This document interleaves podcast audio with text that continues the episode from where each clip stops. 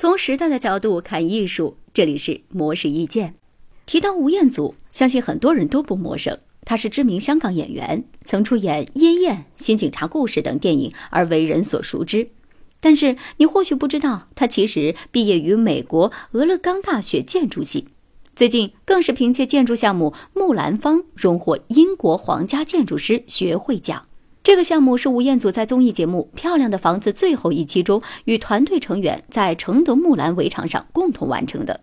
最初，大家想要将木兰坊搭建成民宿，但是吴彦祖考虑到当地的经济条件状况并不适应，又地处草原必经之路，于是提出了设计公共空间的想法。而且，他认为这个空间不仅是一个小家，还是一个所有人可以一起交流、分享快乐的大家。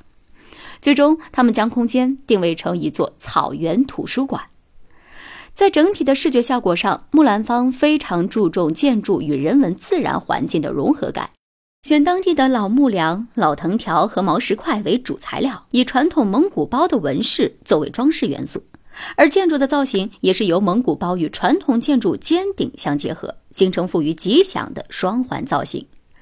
在吴彦祖看来，这个项目的设计就是需要保留一些古老的东西，而且越老越有味道。这是对当地历史的尊重，而且每个乡村都拥有自己的风格和建筑语言，大家只要按照他的建筑语言进行些许改装，就可以把现代与旧建筑风格结合起来。以上内容由模式意见整理，希望对您有所启发。模式意见每晚九点准时更新。